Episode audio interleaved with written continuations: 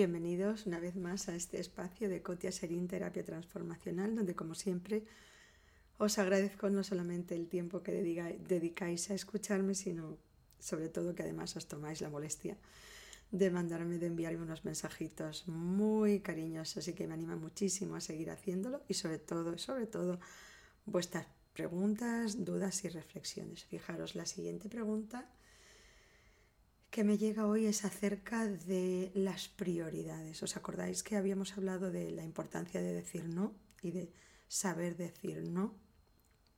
Que muchas veces hacemos las cosas solamente porque los demás esperan de nosotros que las hagamos, o quieren o nos lo exigen.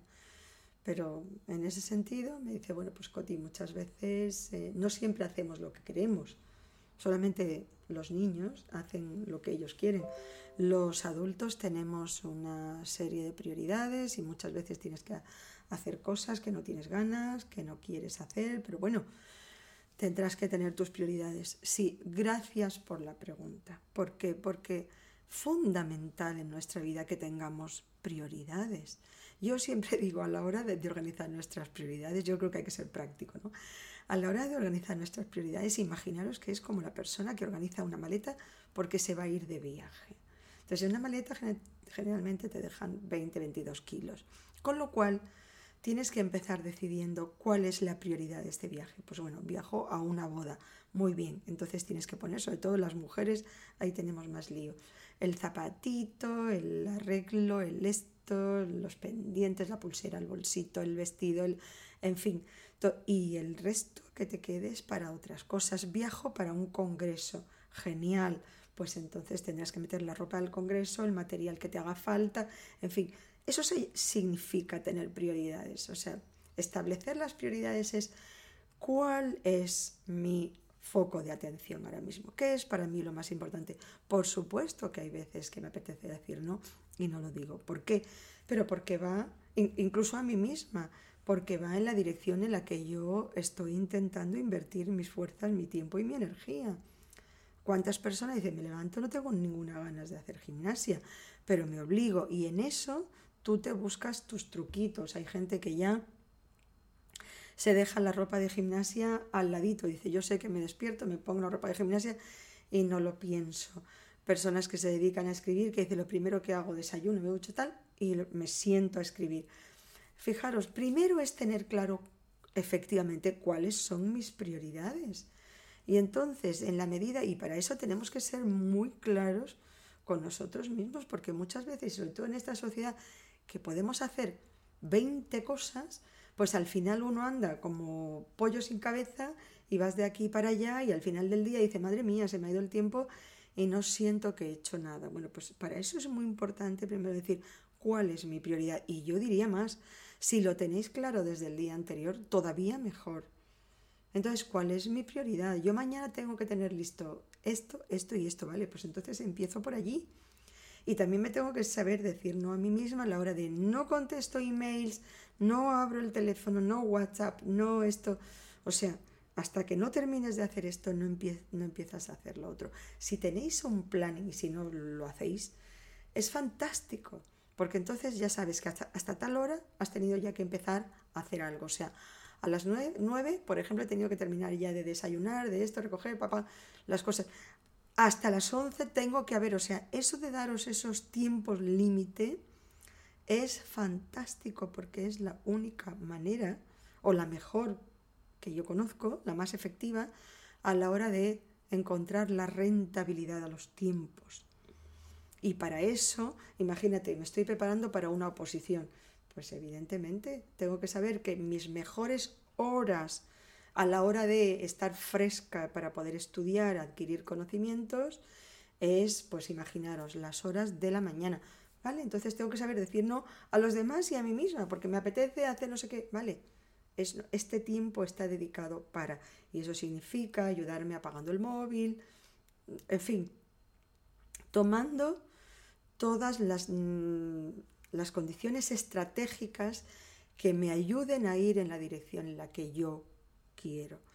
Dos cosas muy importantes que yo de verdad, todo por mucho que la repita, nunca será suficiente. Una, si hay algo que no te gusta hacer, que no tienes ganas de hacer, que lo vas postergando, eh, hazlo lo primero durante el día.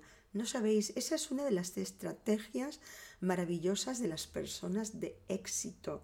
Tienes una llamada que no tienes ganas de hacer, que te es incómoda, un correo que escribir, eh, sentarte a escribir un resumen sobre algo, enviar un artículo, hazlo lo primero, lo primero, lo primero cuando estás, cuando dices, me voy a poner ahora con, vale, generalmente lo hacemos lo último, empezamos a dar vueltas y vueltas y vueltas y vueltas al, acerca de 20.000 cosas, sabiendo que no nos encontramos bien con nosotros mismos porque estamos eludiendo enfrentarnos con algo.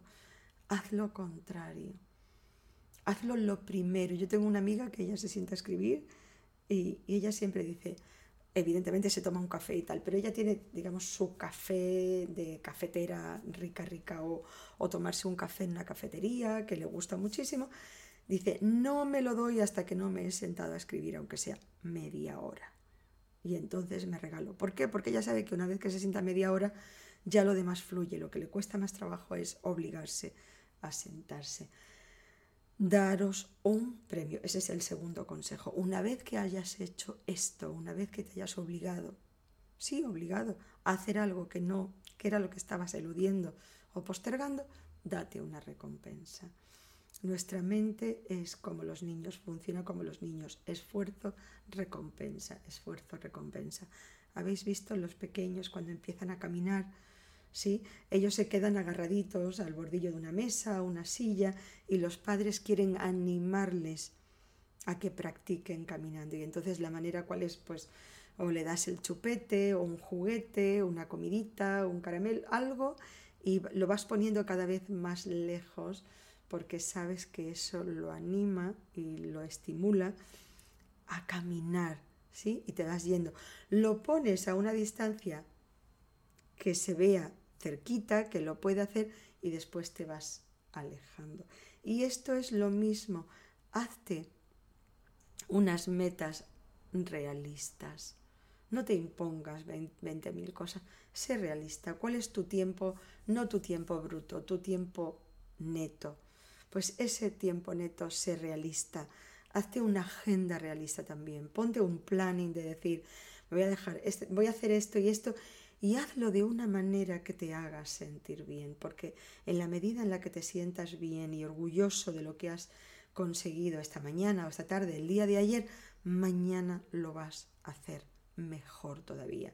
Vas a adquirir ese hábito de decir, venga, uy, ayer, ayer la verdad que me acosté con una sensación de, ah, de, de, de alegría, de sentirme orgulloso de mí mismo, de decir, wow, hoy he hecho dos o tres cosas que estaba postergándolas durante mucho tiempo y hoy las hice. O la mañana de ayer la aproveché, fantástico, me puse con esto y dije, hasta que no termine de esto, no me levanto. Por supuesto, la pregunta me ha encantado. A veces nos tenemos que decir no a nosotros mismos. La idea es cuál es tu prioridad. No puedes estar haciendo 20.000 cosas a la vez. La idea, y ya grabaremos algún post sobre esto, pero no existe el multitasking. Mi mente no se concentra en tres cosas a la vez.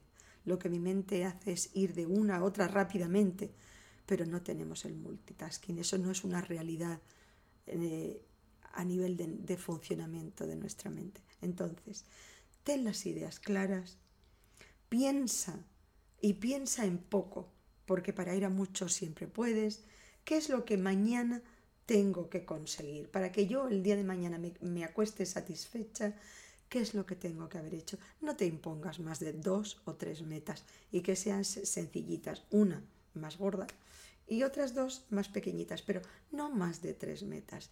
Edúcate en esa dirección porque te, te darás cuenta hasta qué punto cuando tienes un planning, cuando tienes un diseño, un de estrategia de éxito, lo que yo llamo estrategia de éxito, te vas a educar así. Y de la misma manera que hay gente que no se sienta a desayunar hasta que no se lava la cara, los dientes, se cepilla el pelo, pues de esa misma manera te darás cuenta que ya pasa a ser en ti una disciplina automática de tener todos los días antes de irte a dormir pensar mañana cuáles son las tres cosas que voy a hacer y que después de hacerlas voy a sentir que el resto del día es un regalo.